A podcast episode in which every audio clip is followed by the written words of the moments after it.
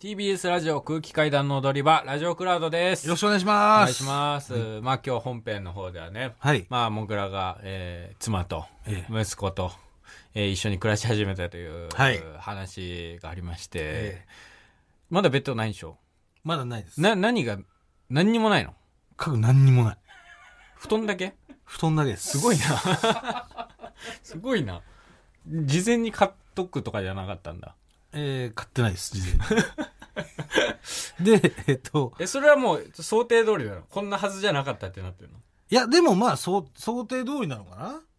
うん。うんもう、え、届くは今日届くの？今日ね、うん朝、北海道からうん、段ボールがバババッと5、6箱届いて、ああ。で、えー、多分そこに着替えとか、はいはいはい。食器とかが入ってるんだけどもう、ん。例えば冷蔵庫とか、うん。テーブルとか、調理器具とか、あないです。あどどうしてんの？の洗濯とか。洗濯はうん風呂の残り湯とかで、えーゴシゴシの石鹸とうん。柔軟剤でうん。石鹸ガーってやって洗った後に柔軟剤につけてみたいな。うん。でまだ家に誰も来てないの？家は来ました。あのあ来たの？うん。鬼越の鬼越トマホークの酒井さん。がうん。うん。普通に「おめでとう」っつって、うん。えーちょっと家行っていいなってでうん。渡したいものあるからよ、つうんって。後輩のね、うん。そいつドイツのね、うん。えー市川刺身とうん。一緒に二人で来てくれて。うん。で、ちょっとおめえに渡したいものあるからよ、つって。夫婦仲良くやってくれよ、つって、結婚祝いもらって。あそうそうそう。それも酒井さんらしかったけどね。あ。うん。えー、ご霊前でさ。マ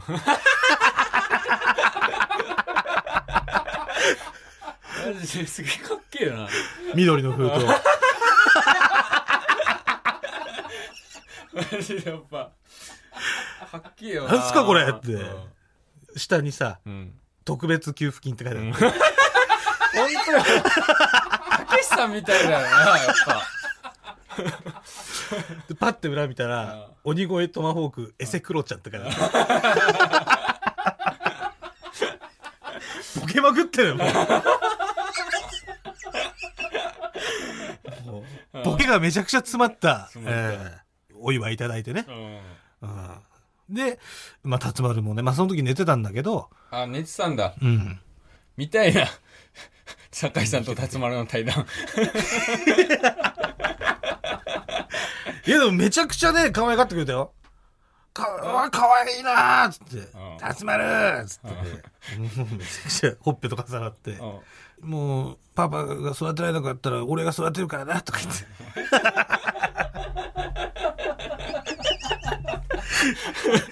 可愛いなーって、可愛いじゃねえかとかって言って、うん。っていうのはありましたね。えはい。で、今はまだ酒井さんと市川だけかな。えうん。市川んちなんかめちゃくちゃ近いからね。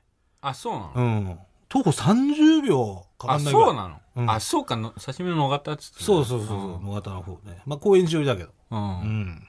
これはさ、踊り場でうん。新居に行くことはいい？何すんのよ。これ今、踊り場で新居に行って何をすんのですかディレクターからこれを聞けっていうふうにいやいやい指示や、が入ったんですけど、どうしても行きたいらしいです。何すんの。泊まりか泊まり。いやいや、ダメだよ。ダメダメダメ。いや、だって泊まりもぐら未遂を起こしたんだから、お前。そんな仕事で俺だって会いたいよ。いや、だだって、集まるだって泊まりもぐらいはさ、その予告とかもしてなかったじゃん。水面下で進めてたけど、んそれ行っていいですかって言われたら、それもダメよ。じゃあこれ勝手に行くっていうのは OK ってこと、ね、いや、もうでも俺聞かれちゃったから今。んね、言っていいですかって。これはもうダメですよ。まあ、俺が、ね、うん。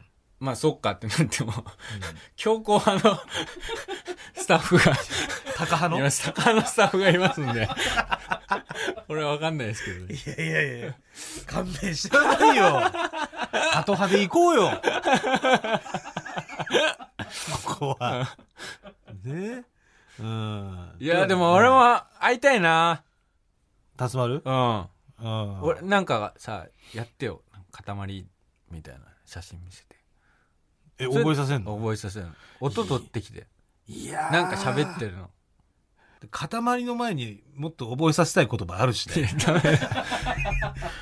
うん。いや、それ、電気とか先に覚えてほしい。いや、電話とか。それはでもさ、いや、これは重要なことだから、覚えさせた方がいい。その、認識はさせた方がいい。その、塊っていう発音が難しいんだったらうん、あれだけど、これは、お父さんのうん、この、職、仕事のうん同僚だっていうことは認識させた方がいい。うんじゃあ一回だけちょっと教えてみるか、じゃあ。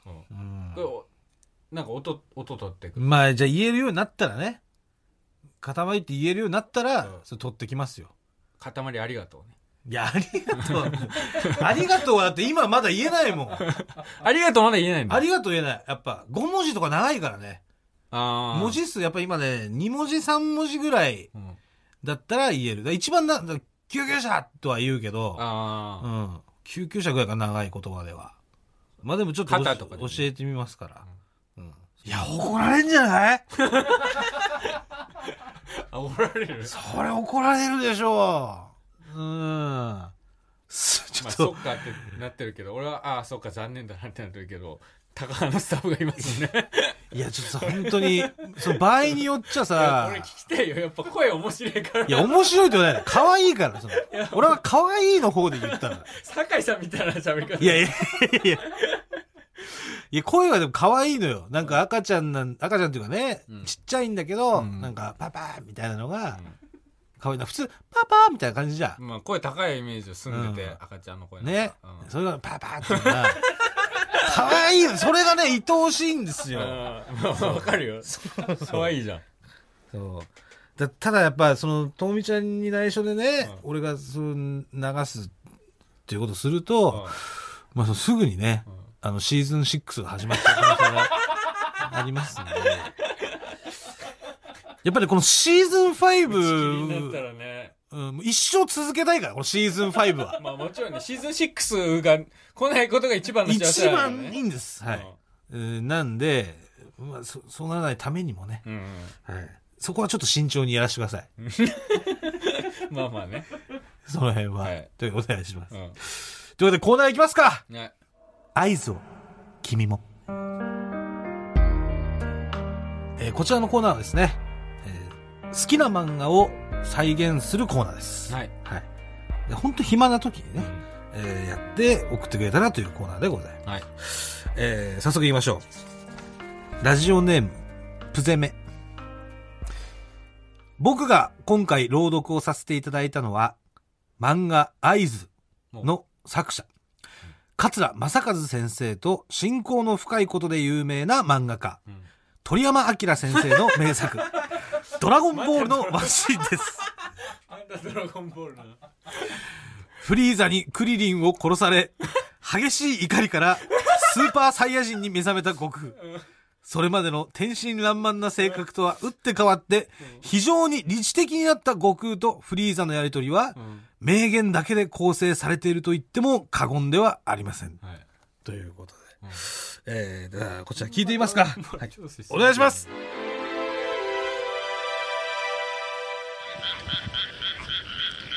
偉そうなことを言いやがって。貴様らサイヤ人は罪のない者を殺さなかったとでも言うのか。だから滅びた。俺が滅ぼしたんだ。サイヤ人はなんとなく気に入らないんでね。ちょっと小声だよね。今度は俺が貴様を滅ぼす。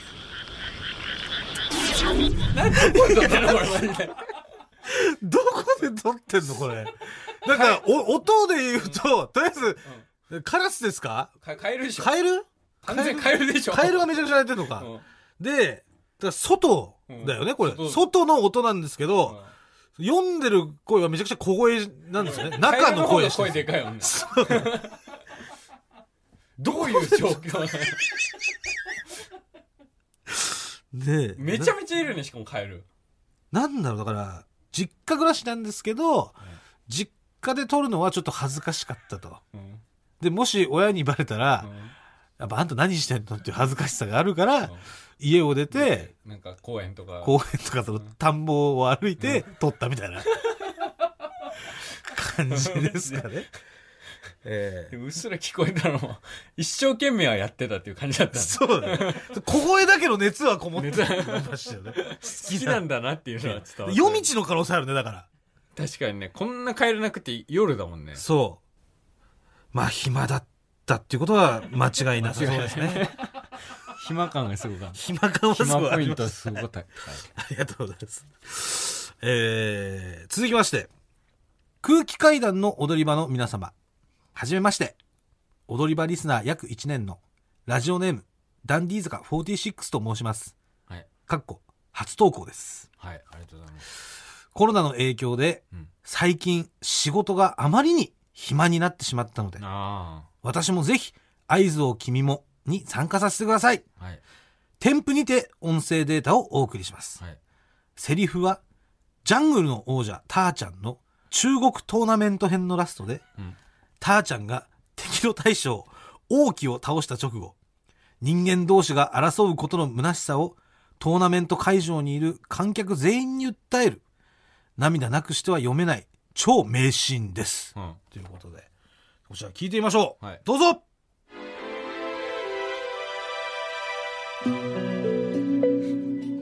今、私はこの戦いに参加したことを後悔している。うまく言えないが、動物の世界にも戦いはある。食い物を得るためにライオンは他の動物を襲う。しかし、そのライオンだって必要以上の獲物は取らない。自分と家族のためだけの戦いだ。ところがどうだ？人間は権力欲のために戦い、必要のないものまで巻き添えにして殺す。そ、それは、ここにいる私も、仲間たちも、そして、集まってる全部の人間も、少しずつ責任があって。畜生。俺は頭が悪いので、こ、これ以上説明できないのだ。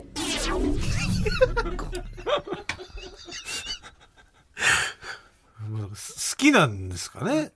うんまあちょっとでも、ちょっとふざけてる感じ。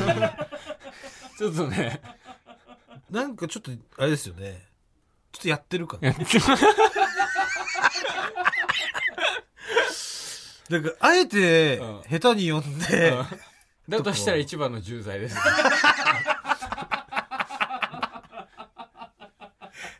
ただね、なんかね。いい機材を使ってんのかわかんないけど、すっげえ音質は良かったん音です質はクリアだったんですよ。すごいなんかちょっとうん、口の中で、なん、なん、唾の気泡が弾けるみたいななんかそ。こまで取れちゃってるっていうね。なんかピンマイクぐらいの精度なのかそうそうななんかね。めちゃくちゃいい機材だなっていうのはうん分かりましたけども、はいちょっとやっちゃったな。本当はもっと上手いんじゃないのってやっぱ思っちゃうんですよ。ええこれはちょっとね、まあ、失格というか。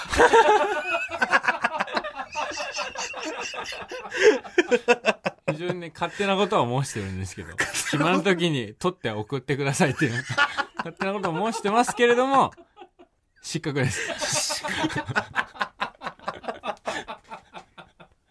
ぜひちょっとね、うんこれもう一回送ってもうほしいな。一回俺ね、本気の、本気。本気のね、ダンディー坂46をね、聞きたいよね。そ同じシーンでお願いしたい、俺は。う。うん。同じこの大将王毅を倒した直後うのん。人間同士が争うことの虚しさを観客に訴える。うん。この同じシーンでお願いしたいですよ。うん。本気のダンディー坂46、そうねお待ちしてますんで。ダンディー坂46に限り、暇じゃなくても、ちょっと時間の合間を縫って練習とか 確かに。して、仕事と仕事で、ね、どうしても寝たい時間とかにね、撮ってほしいですね。いや、マジで時間だけどもう練習しとかないとなっていう 心持ちで、絶対こんなことしてる時間じゃねえんだよな、みたいな。明日会議なんだよな、みたいな。